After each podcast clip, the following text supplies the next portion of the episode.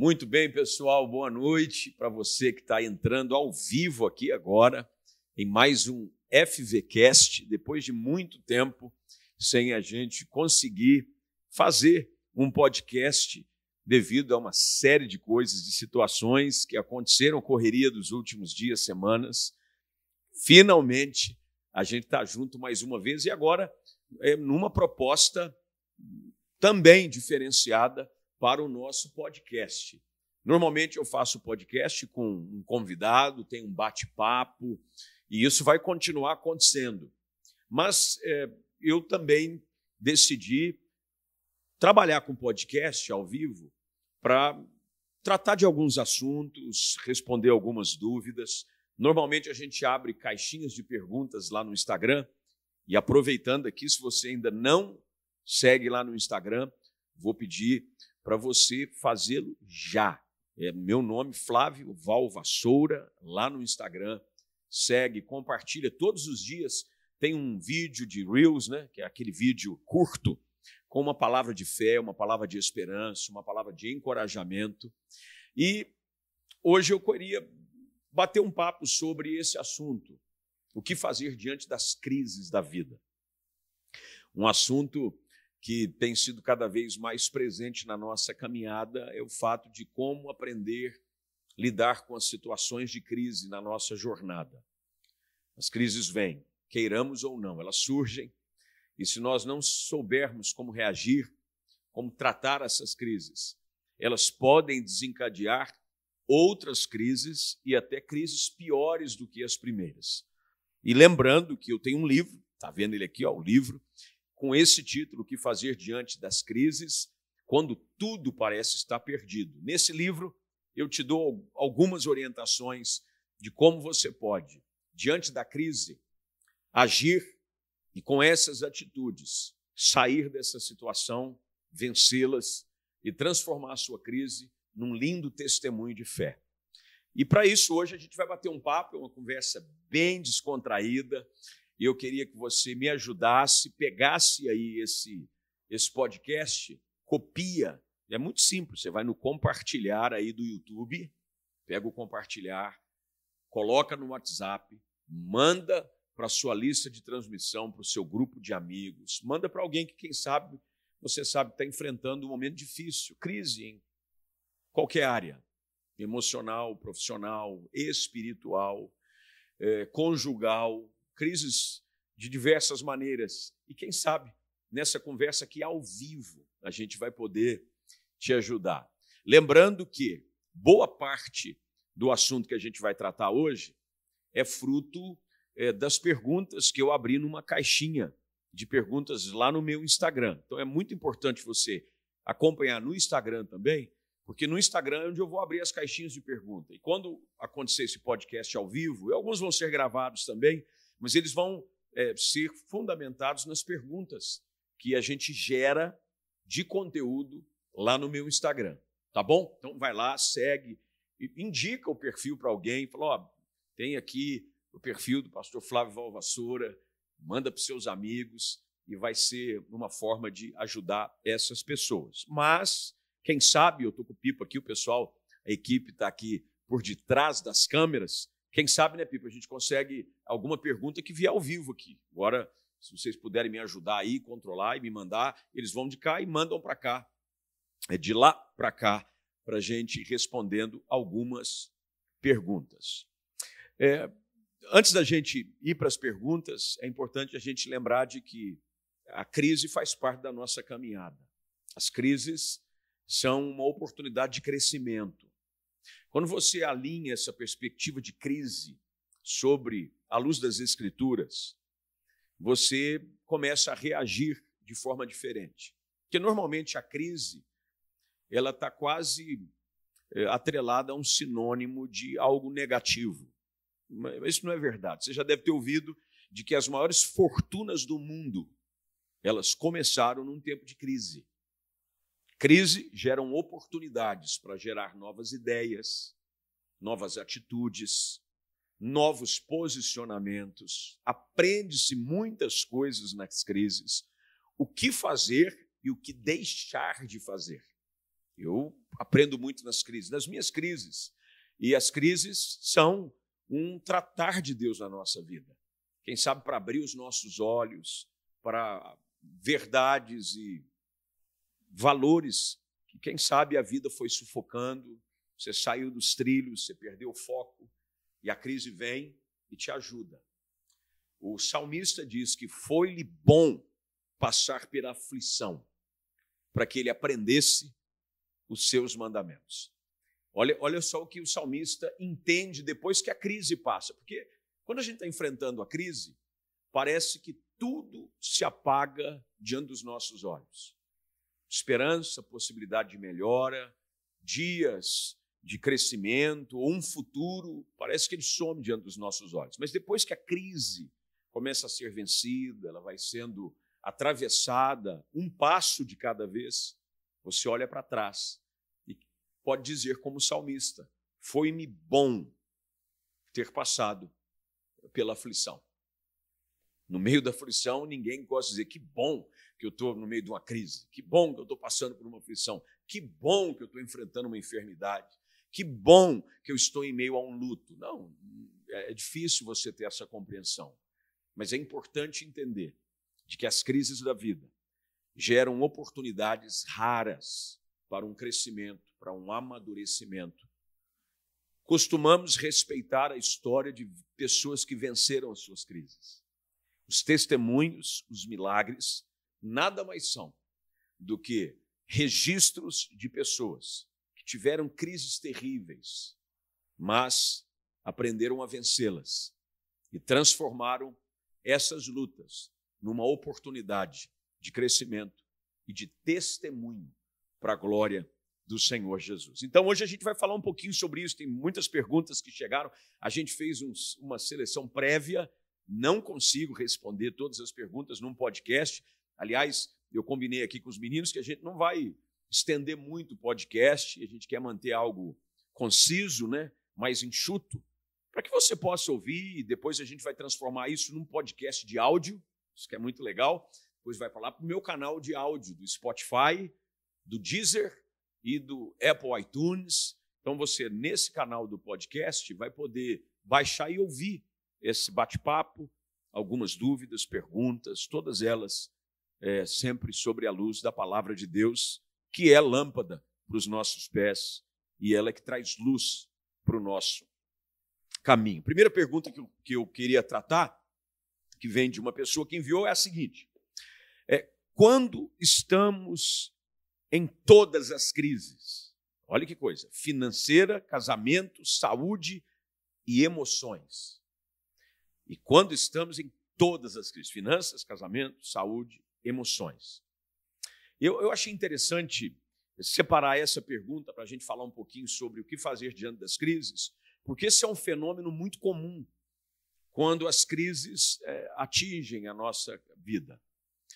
Normalmente, esse efeito dominó, que, que é o que a pessoa pergunta aqui, ela crise, finanças, casamento, saúde, emoções, porque as crises, principalmente nessa ordem que a pergunta foi feita, finanças, elas tendem a desencadear um processo de crise em outras áreas. Então vamos supor, vai lá, finanças, aí depois vem casamento, Aí depois vem saúde e emoções, no caso que foi colocado aqui. E, e, é por isso que é importante você aprender a gerir as crises. Porque é, quando você enfrenta as crises, as crises precisam ser trabalhadas e tratadas de uma forma muito intencional. Porque as pessoas às vezes dizem assim: não, eu preciso me livrar desse problema. Eu não gosto dessa expressão, livrar-se do problema. Livrar-se de um problema nunca é uma abordagem correta. Você tem que resolver o problema, não se livrar do problema. Se você não resolve um problema, ele pode vir a gerar um outro problema. Então, normalmente, uma crise financeira, quando não tratada, quando não abordada, quando não enfrentada da forma devida, ela naturalmente é uma sucessão de fatos que acontecem de forma muito comum vão gerar problemas no casamento. Quem é que nunca enfrentou uma crise financeira que isso refletiu no casamento? Vai gerar problema emocional, porque você se sente incapaz de produzir, trazer recursos para colocar sobre a sua mesa. Vai gerar problemas de saúde, porque aí você começa a ter problemas de saúde, não consegue dormir direito, fica preocupado, a ansiedade te domina, você começa a ter crises de pânico e as suas emoções. Então vira uma bagunça geral. O que fazer? Bem, primeiro é que você tem que tratar uma coisa de cada vez. Você nunca vai conseguir resolver problemas e crises em, em né, num pacote só. Você vai ter que aprender a fazer isso um passo de cada vez. Você vai ter que se o problema que começou é financeiro, bom, vamos fazer o que é possível. E você tentar blindar as outras áreas. Você tem que aprender a proteger algumas áreas da sua vida. Você protege. Não, eu não vou permitir com que esse problema financeiro afete meu casamento. Porque o casamento não é feito de finanças. Se você está casado e as finanças atrapalham o seu casamento, tem alguma coisa errada. Aliás, normalmente, quando se faz o casamento, dentro da nossa cultura pastoral, pelo menos esse é o nosso hábito, né? Você diz para o casal que você vai ser fiel à pessoa na riqueza ou na pobreza. Quer dizer, você tem que estar preparado para enfrentar tudo e aprender que o casamento ele pode crescer ainda mais quando existe algumas carências materiais. Eu me lembro de que quando logo no início do meu casamento, é, eu e a Ana passamos por uns momentos de privações, normal de todo casamento no início. Mas ao invés disso desencadear uma crise no casamento, numa crise emocional, não, a gente aprendeu a ser feliz com o que tinha, a celebrar outras coisas, a celebrar a saúde, a celebrar a paixão do início. Então você tem que aprender a blindar essas coisas. Quando a crise chega em uma ou outra área, você não pode deixar afetar. Já ouviram aquela expressão de que uma maçã estragada num cesto, se ela não for tirada, ela vai começar a estragar as outras que estão próximas? Então você tem que fazer isso. Qual é a crise? É essa aqui. Bem, eu vou, eu vou tratar isso aqui. E eu não vou me deixar afetar por nenhuma outra questão. E aos poucos você vai abordando essas situações. Um dos exemplos de que isso é muito comum acontecer, essas crises desenvolverem um processo em cadeia, é a história da mulher que sofria com um fluxo de sangue, que está lá no texto de Marcos capítulo 5. Ela começou com um problema de saúde, né? ela tinha uma hemorragia que não parava, 12 anos, ela gastou tudo que tinha, porque a problema da saúde gerou um problema financeiro que gerou um problema emocional e que um problema espiritual. E ela foi para Jesus. É, a gente tem que saber sempre disso. Cristo é a resposta para todas as nossas crises, mas nós temos que tratá-las de uma forma muito pontual, muito particular. Então, a minha dica aqui, essa conversa sobre o que fazer diante das crises, quando esse processo começa a se desenvolver, trate uma coisa de cada vez. Você não consegue resolver tudo de uma só vez. Defina prioridades, o que é mais importante, o que está afetando o quê. E aí você vai trabalhando essas questões.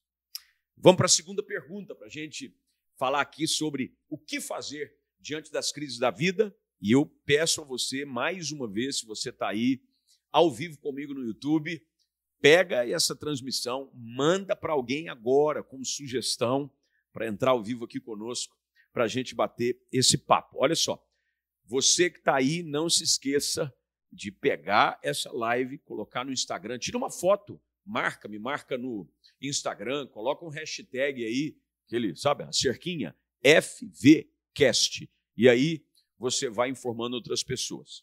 Segunda pergunta, vamos lá. Pastor, por que às vezes parece que estamos sozinhos diante de algumas crises? Bem-vindo a essa realidade que é muito comum quando nós estamos enfrentando problemas no geral. Nós temos a tendência de achar que nós estamos abandonados, que até mesmo Deus nos abandonou. Já teve esse sentimento de que quando a crise veio, ela veio de uma forma tão intensa, veio de uma forma tão avassaladora, de que você tem a sensação de que ninguém se importa, de que ninguém está preocupado com você, de que ninguém vê o seu sofrimento. E, e, e essa atitude é muito perigosa. Primeiro, porque nem todo mundo sabe dos nossos problemas. A gente às vezes acha, você que está aí me acompanhando ao vivo, de que as pessoas têm obrigação de, por revelação, entenderem o porquê do seu choro, da sua dor, do seu desânimo. O único que tem onisciência é Deus. E Deus se importa. Deus se importa com você. Deus sabe do seu sofrimento. Deus sabe quanto tempo você está sofrendo. Mas as pessoas nem sempre sabem. E é importante você compartilhar com as pessoas certas. O que é que te incomoda? As minhas crises, eu, eu aprendi a vencê-las com a ajuda de outras pessoas. Quando você compartilha o seu problema com a pessoa certa, essa pessoa pode se transformar numa fonte de encorajamento, uma fonte de motivação, pode se, eh, te ajudar a enxergar a vida sobre uma outra perspectiva. Então, às vezes nós achamos que estamos sozinhos, mas o problema é que nós, esses que estão no meio da crise, é que se isolam. Vou te dar um exemplo bíblico claro. Primeiro livro dos Reis é, conta a história de um profeta ele não conheceu a morte, Elias. Ele aparece lá no capítulo 17 do primeiro livro dos Reis. E ele era um homem usado por Deus, e durante aquele período aonde um rei ímpio, ele fazia o que era mal perante o Senhor, casou-se com uma mulher que adorava outros deuses. O nome dele era Acabe, o nome dela Jezabel. Por conta da desobediência deles, para de chover, três anos e meio. Elias é levado a uma torrente, ali ele é cuidado pelo Senhor, alimentado todos os dias, ele vive experiências profundas com Deus, até que ele desafia é, o povo idólatra a levantar um altar e aquele que fosse o Deus verdadeiro é que enviaria fogo do céu. Você deve ter conhecido a história, a gente está já no capítulo 18 do primeiro livro dos reis. Uma ação poderosa de Deus, fogo cai do céu, ele passa fio de espada, todos os profetas de Baal, até que vem uma palavra contrária da parte da rainha de Jezabel, dizendo, já agora no capítulo 19, depois você vai lá e lê direitinho, é, que ela ameaça Elias, dizendo: Você, nessa mesma hora, amanhã, vai estar morto. Ele fica com medo. Ele começa a enfrentar uma crise, é uma crise emocional, diante de alguma ameaça medo, pavor, pânico toma conta da vida do profeta. Ele foge. Agora olha o que acontece. Presta atenção para a gente voltar para a pergunta. Esse sentimento de solidão, por que a gente acha que está às vezes enfrentando a crise sozinho? Qual é a primeira coisa que Elias faz? Ele foge. Normalmente era, era comum os profetas terem um auxiliar, era chamado de seu moço, seu servo. E tinha um que acompanhava Elias. Primeira coisa que Elias faz, ele deixa o moço e vai esconder-se numa caverna. Então, normalmente as nossas crises, esse sentimento de estarmos abandonados, é provocado por nós mesmos. Nós nos escondemos, alguém vem e se importa até, e a gente diz: não é nada. Vem um cônjuge, vem um amigo, vem um pastor, e diz: estou vendo você meio triste, sumiu do culto, não estou te vendo, está acontecendo alguma coisa? pessoa diz: não, não é nada, não, está tudo bem. É, não. E você vai se isolando, você vai se escondendo. Então, é, esse sentimento de estar sozinho, normalmente, normalmente, ele é causado por uma atitude da própria pessoa. Então, vença isso, saia disso, fuja dessa realidade, procure, vá para a igreja, vá para a reunião de oração, vai encontrar os amigos, compartilhe. Se você é casado, Deixa eu explicar algo muito importante é, sobre o princípio do matrimônio à luz da palavra de Deus. O, o propósito do casamento, e a gente vai encontrar um texto lá em Eclesiastes capítulo 4, que dá base a isso que eu estou afirmando, porque ele é fundamento das Escrituras, de que é melhor serem dois do que um. Porque se um cair, o outro vem e o levanta.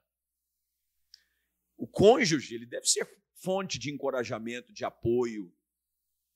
deve ser alguém que você tem liberdade para compartilhar a sua dor. Se você não está legal, você fala: hoje eu não estou bem, estou precisando de você, hoje eu estou triste, hoje eu estou chateado, hoje, hoje eu enfrentei um problema. Mas sabe qual que é a situação? De olhar aqui para esse pessoal que está aqui, que é o mesmo pessoal, mas outra câmera. É, que o problema é que muitos casais dizem, ah, mas eu não vou falar porque eu não quero chatear, eu não quero envolver a pessoa, eu não quero. Mas você está fugindo do propósito do casamento. Se tem alguma coisa que te incomoda, incomoda o outro também. Afinal de contas, os dois são uma só carne.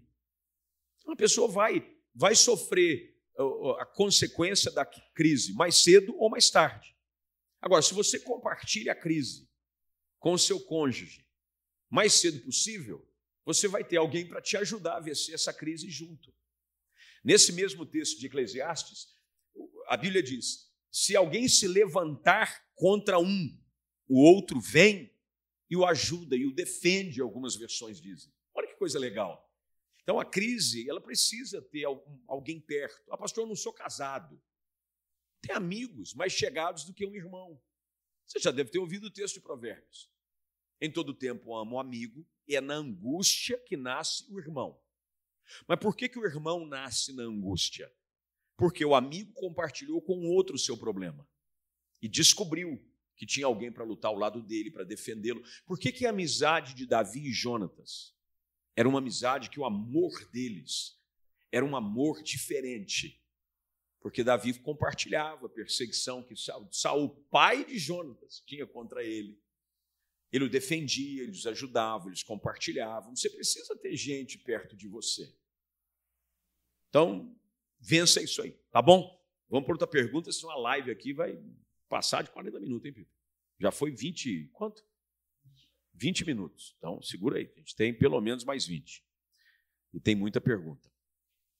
Tem uma outra pergunta aqui que eu, separei porque ela, ela, é muito interessante. Tem gente que gera é, muita polêmica ao redor deste episódio, é, que é aquele episódio em que é, Saul ele consulta uma feiticeira, né, uma necromante, para que o espírito, supostamente, do profeta Samuel, já morto, obviamente, aparecesse. E a pergunta é: Saul estava em crise quando pediu para Samuel aparecer?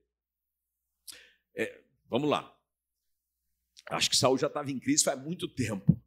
Porque quando você chega nesse ponto de faz, apelar para essas questões, é porque você já não tem mais o fundamento do que é importante para você vencer a crise, que é o temor a Deus.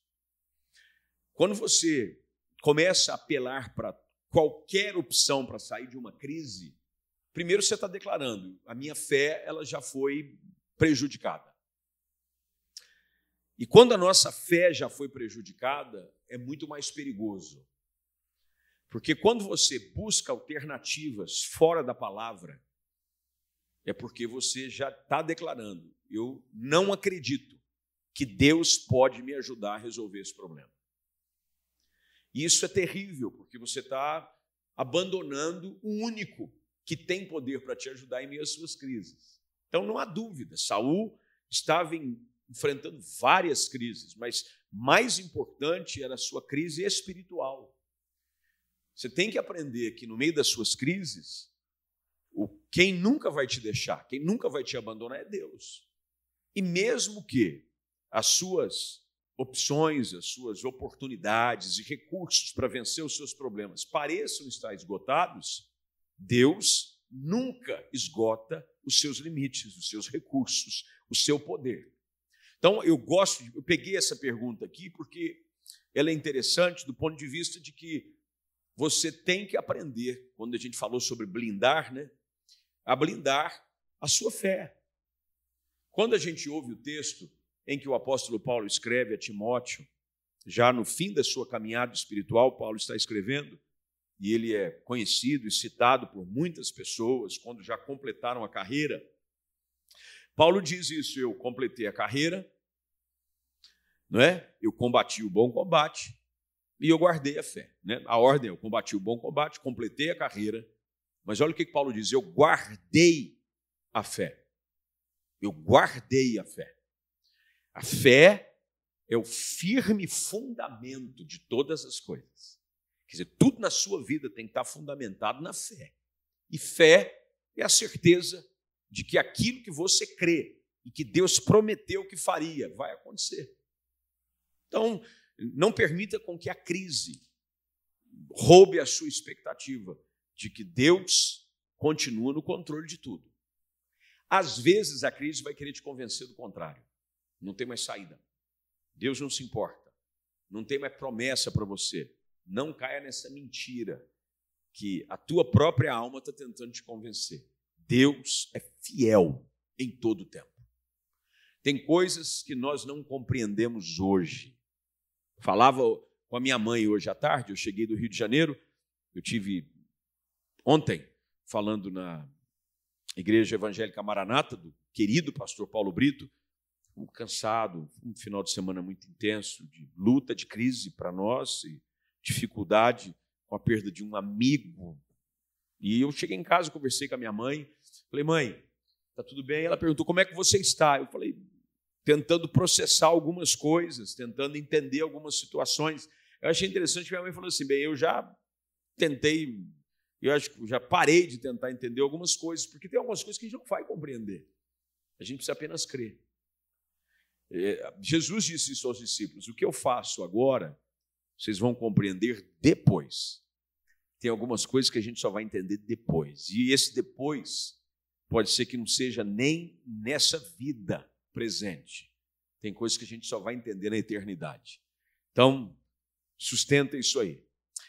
Mais uma pergunta para a gente avançar aqui sobre o que fazer diante das crises, mas antes, não se esqueça, se você ainda não fez inscrição aqui no canal do YouTube, por gentileza, vá agora, para aí, um minutinho, inscreva-se no canal, ative as notificações, tá bom? Clica aí no sininho. Aproveita também e dá uma curtida, dá um like aí na, na, na transmissão. Tem muita mensagem disponibilizada para você aqui no meu canal do YouTube. Toda semana tem mensagem nova. Algumas pessoas perguntam, pastor, aqueles vídeos que a gente vê no Reels lá do Instagram, aqueles vídeos curtos que sempre tem, todos os dias, como é que eu faço para ouvir a mensagem na íntegra? Está aqui no canal do YouTube. As mensagens estão aí, você vai ativar as notificações, todas as vezes que subir uma mensagem nova, você vai ser informado. Então aproveita, manda para alguém é, não só aqui, mas WhatsApp e Instagram também. Uma pergunta que chegou foi a seguinte: como resolver o desinteresse no casamento? E aqui a gente está falando da crise conjugal. É, o desinteresse, ele nunca é algo que acontece de uma hora para outra. É, normalmente, o desinteresse ele vem aos poucos uma série de problemas não tratados que desencadearam essa crise. A crise conjugal, ela nunca é algo gerado de forma né, imediata, se assim nós podemos dizer. É uma sucessão de erros, de falhas, que não foram corrigidas no processo e que você acabou distante demais. Quer um exemplo?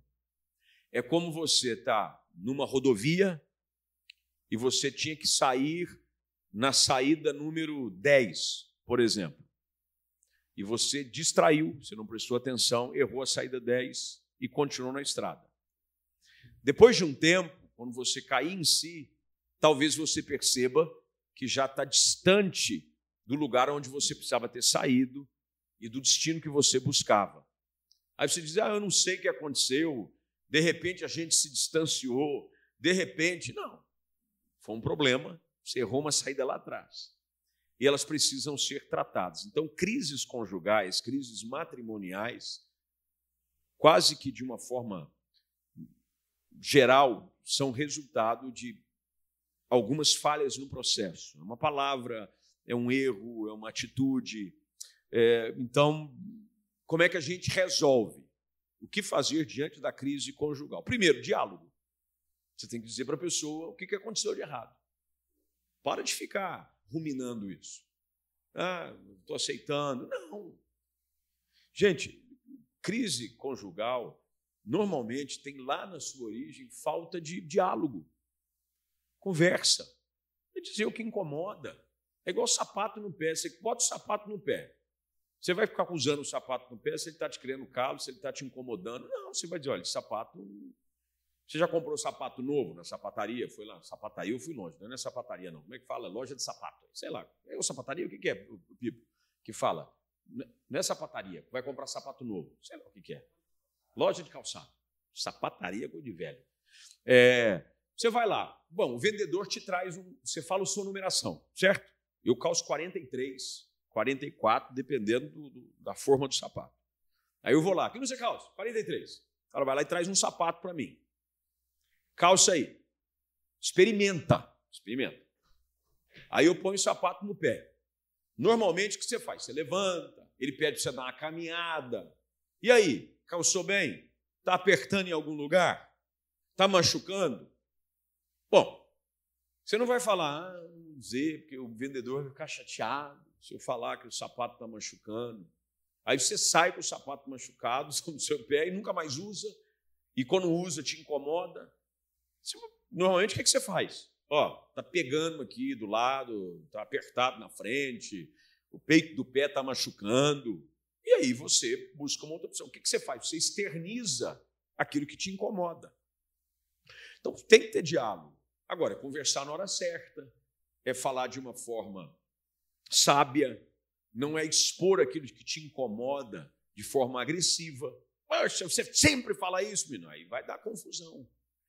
Então, a melhor maneira de você vencer a crise no casamento é expondo aquilo que te incomoda. Segundo, busque ajuda.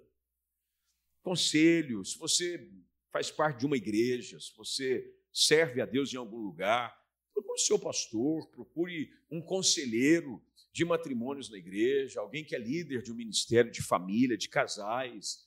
Sabe, tem muita gente com experiência que já passou, quem sabe, por esse momento da jornada matrimonial que você está atravessando, porque tem muita gente que rotula, né? Aquelas, a crise dos primeiros anos, 5 anos, 10 anos, 15 anos. Isso aí eu acho que é um tanto, sei lá, polêmico. Eu não sou muito adepto dessa linha de crise de tal, tal em tal ano, porque assim já, parece que já vai esperando que quando completar cinco anos é o ano da crise. Não, não tem nada a ver. Agora, você tem que conversar com gente que já caminhou um pouco mais do que você. Normalmente, para você vencer essa questão de crise no casamento e a pergunta em si de desinteresse no casamento, é porque alguma coisa gerou esse desinteresse. Volta aí, veja onde caíste, diz a Bíblia e retorna ao primeiro amor. Vamos lá. Mais uma pergunta. A pergunta é: crise de desemprego. Crise de desemprego. Estou há quatro anos nessa luta. O que fazer? Antes de mais nada, eu quero honrar você porque tem algo nessa pergunta que muito me encoraja. Você usou a palavra luta. É isso aí. A gente só vence as crises lutando. É lutando que se vence. Ninguém vence fugindo, ninguém vence se escondendo, ninguém vence desistindo. Você vence lutando. É lutando que se vence. Como é que você vence a crise do desemprego? Bem, primeiro você tem que entender o porquê que o desemprego tem acontecido. Tem uma série de fatores. Deixa eu ajudar você aqui numa questão que talvez possa ajudá-lo a enxergar a vida por um espectro maior. Crise, desemprego, vamos lá. Ok, é uma questão pessoal ou ela é comum? O desemprego ele está acontecendo só na minha vida ou é algo que está acontecendo no país, no mundo? Por exemplo, nós estamos vivendo um tempo difícil de crise financeira. Países, os grandes países do mundo, Estados Unidos, com inflação que, segundo os especialistas, pode bater depois de décadas, nem durante a Segunda Guerra aconteceu isso, pode bater dois dígitos de inflação nos Estados Unidos. Deu agora 9,1% de inflação. Desemprego, crise, falta de abastecimento. Então vamos lá. É uma coisa pessoal a crise? Não, é meio generalizada. Ok. Então é uma realidade da vida. Está todo mundo enfrentando esse problema. A gente tem que aprender a olhar para isso e se reinventar. Se tem uma coisa que eu acho fantástica que nós brasileiros temos, que é muito útil para nos ajudar a vencer crises como essa de desemprego, é a nossa capacidade de ter ideias novas, de se reinventar.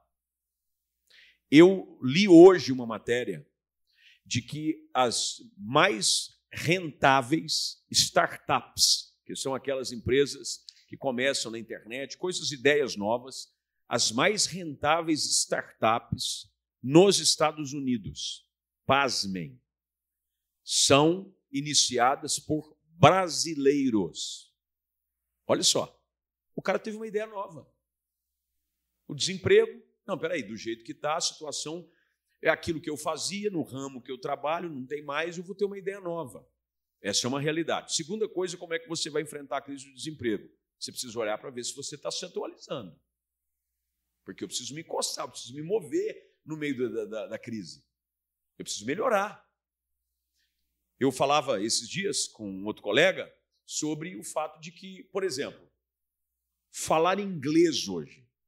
Gente, falar inglês hoje não é mais um fator assim diferenciado no mundo dos negócios para quem quer, sabe, levantar voos mais altos na carreira.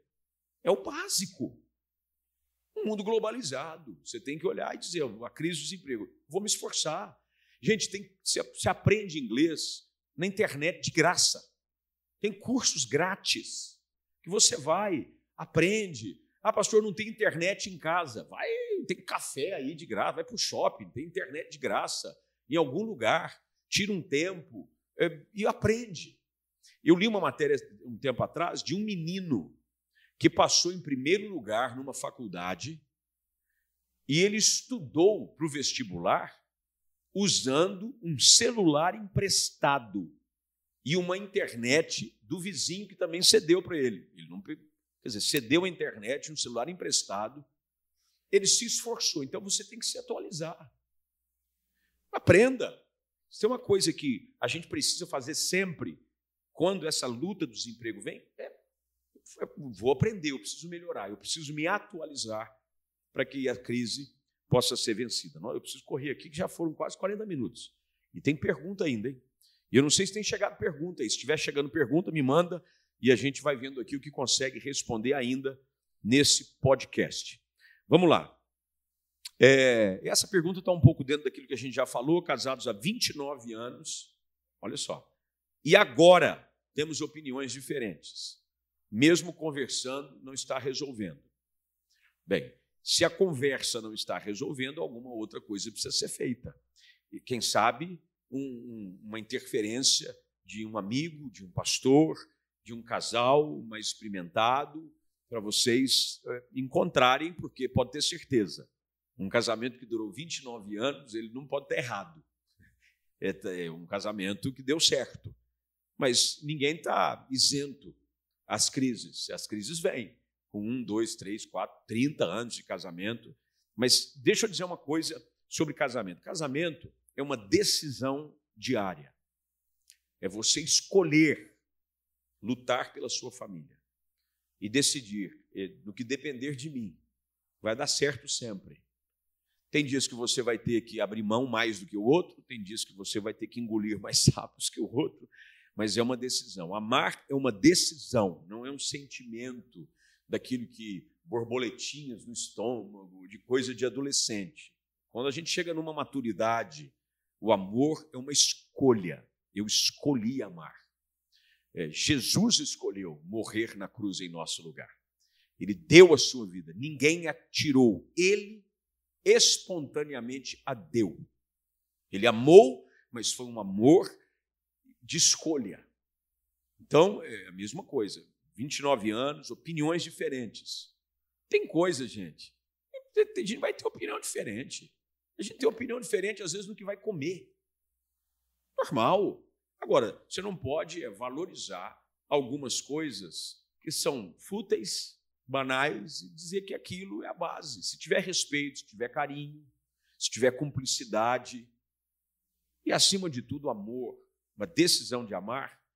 A crise passa e vocês saem mais fortes e vocês vão se transformar em fonte de ajuda para muitas outras pessoas. Vamos lá. E o pessoal está passando luta no casamento aqui. Chegou mais uma aqui. Como lidar com falta de perdão do marido? Mais uma crise conjugal. Casamento em ruínas. Bem, se a pergunta é por falta de perdão, é porque houve algum erro da outra parte. É, agora a gente precisa entender. É, nem sempre as pessoas têm facilidade de digerir alguma coisa que as feriu no tempo que nós gostaríamos. Algumas pessoas demoram um pouco mais de tempo para curar. Algumas curam mais tempo. Tem gente, já viu, tem gente que machuca, não põe nada, não passa nada, não passa nenhuma pomadinha. Antigamente mertiolate, lembra? Passava mertiolate. Nada, sopra. Tem gente que corta, chupa o sangue, passa saliva. E pronto, tem gente que não, ai, me leva para o hospital. Aí fica trocando band-aid uma semana. Cada um cura de um tempo. Agora, o importante é você entender de que as feridas abertas, elas levam um certo tempo para curar. O casamento vai ser restaurado quando houver sempre disposição dos dois lados de trabalhar para vencer essa crise. Não desistam um do outro. O perdão foi pedido.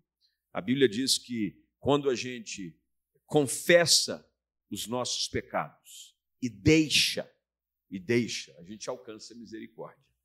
Tem gente que diz assim: ah, eu falei com você asperamente, você me perdoa? Eu te perdoo, mas você tem que parar de falar com outra pessoa asperamente.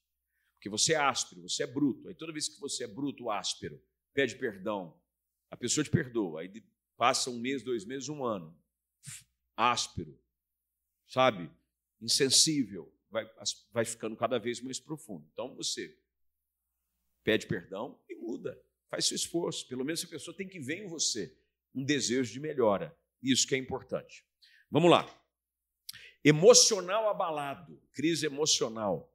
Aliás, fica a dica aqui. É, o pessoal aqui, o Pipo, que é o meu, o meu, ele é tudo, Pipo. Pipo é um filho, filho que eu não tive.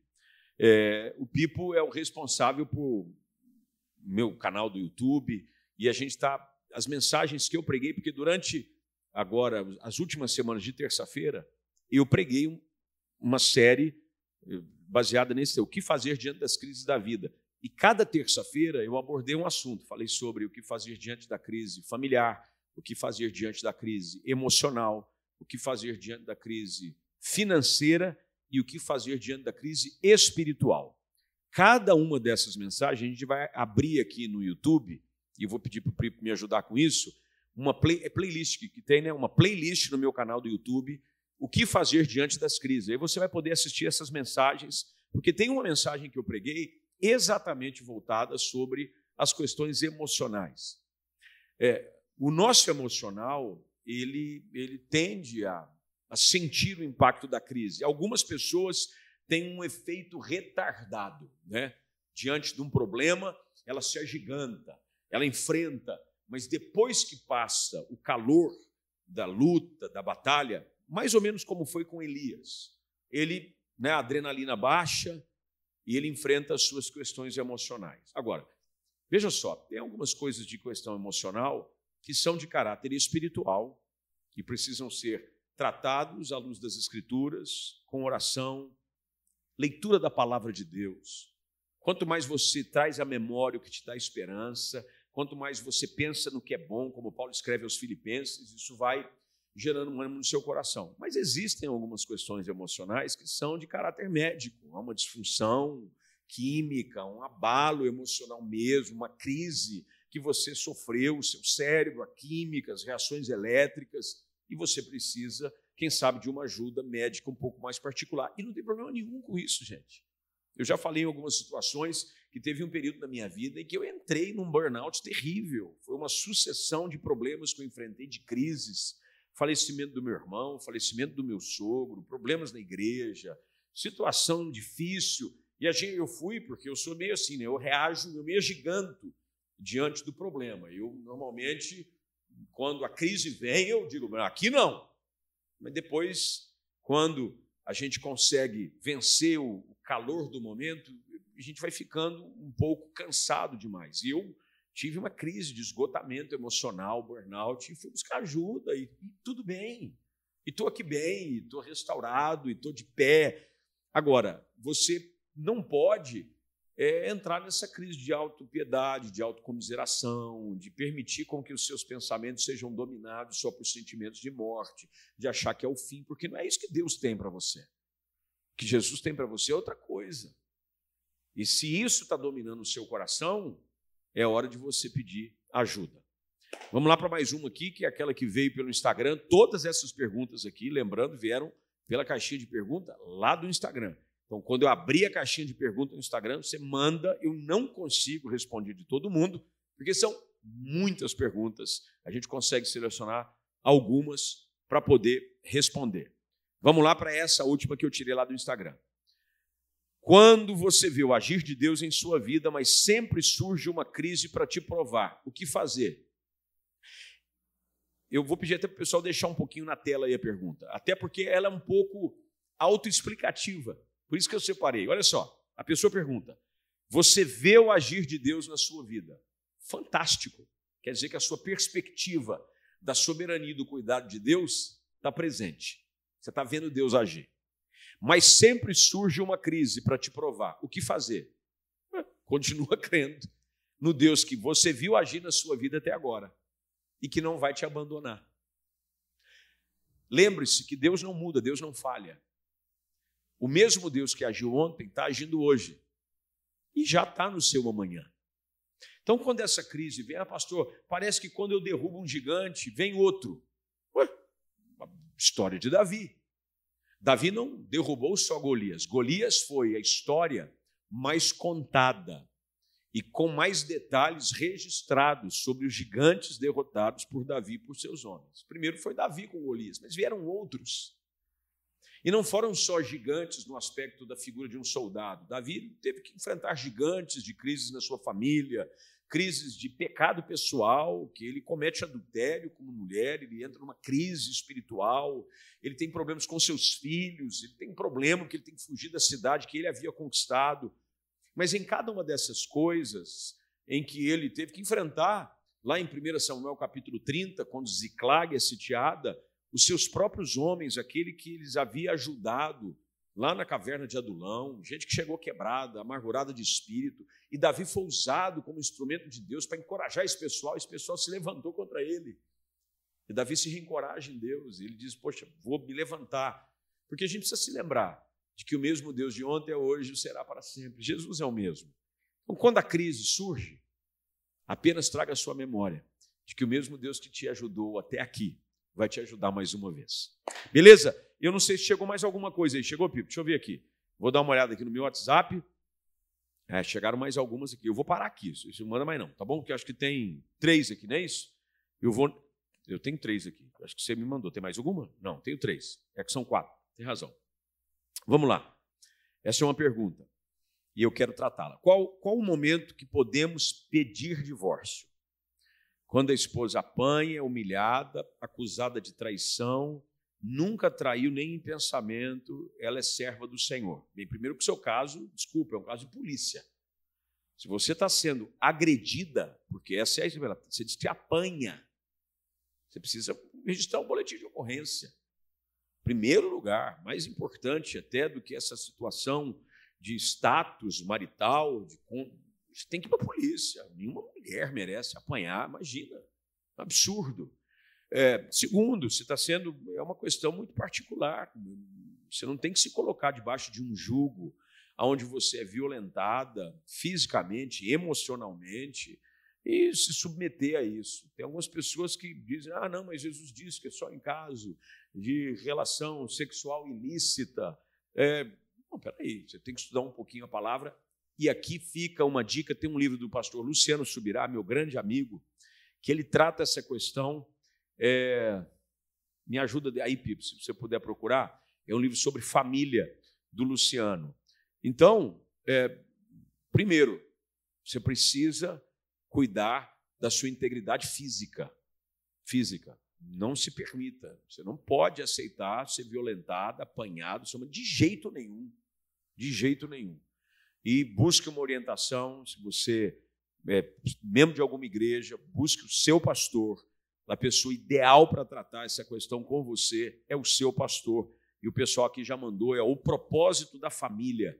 O livro do pastor Luciano Subirá vai te ajudar demais. Outra pergunta, é, eu vou ter que fazer uma, um podcast aqui só de família, porque como posso ajudar meu filho que está em crise no casamento? Uma dica, hein? É, a interferência dos pais no casamento dos filhos, ela só pode acontecer em último caso.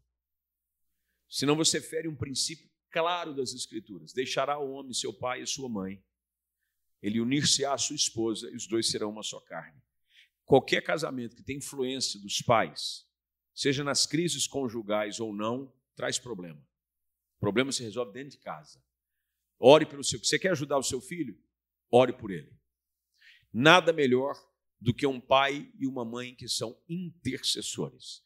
E se o seu filho ou sua filha quiserem buscar em você um conselho, que você busca no Senhor sabedoria, você não deu sua opinião, você não pensa, ah, se fosse o lugar, ore. O poder de um pai e de uma mãe que ora é grande demais. Você não consegue mensurar isso. É a melhor maneira de você ajudar o seu filho ou sua filha nessa crise. Boa noite, pastor. Por que as crises tentam nos afastar da presença do Senhor? É normal. Nós lutamos contra não a carne. A nossa luta não é contra a carne, mas ela é contra principados e potestades, contra os dominadores deste mundo tenebroso. A nossa luta é espiritual. E se tem uma coisa que o diabo quer fazer, usar as crises, e lembre-se, nem todas as crises são de ordem maligna. Tem gente que acha que é só o capeta. Ah, é o diabo, pastor. É o demônio, é o capiroto que está vindo aqui. Não, tem algumas crises que são permitidas por Deus. Tem algumas crises que estão dentro do propósito de Deus para nos forjar, para nos moldar. Mas lembre-se, você precisa se posicionar. A crise deve sempre te levar para mais perto de Deus. A crise deve servir sempre para mostrar sua dependência do Senhor em tudo. Vamos aqui eu acho que essa é a última pergunta. Por que passamos por crise para crescer? Eu já estou assim há cinco anos e a infelicidade já pegou firme em mim. Depois da história da cachorrada e o elefante, entendi nada. Eu não sei quem é a cachorrada e não sei quem é o elefante. Eu não sei se o cachorro mordeu o elefante ou se o elefante pisou no cachorro mas eu vou aqui pegar só a primeira parte da sua pergunta. Por que nós passamos por crise para crescer? Porque sem crise nós não crescemos. É por aí. Vou voltar, não sei se você estava no início do nosso podcast, eu citei o que o salmista disse: Foi-me bom ter passado pela aflição. Eu sou grato a Deus por cada um dos problemas que eu enfrentei. Se hoje eu posso enfrentar estar de pé diante de outras situações é porque eu me fortaleci em meio às crises lá atrás. Foi exatamente a palavra de Davi a Saul. Quando ele se apresentou para lutar contra o gigante Golias, ele usa a seu favor o seu currículo.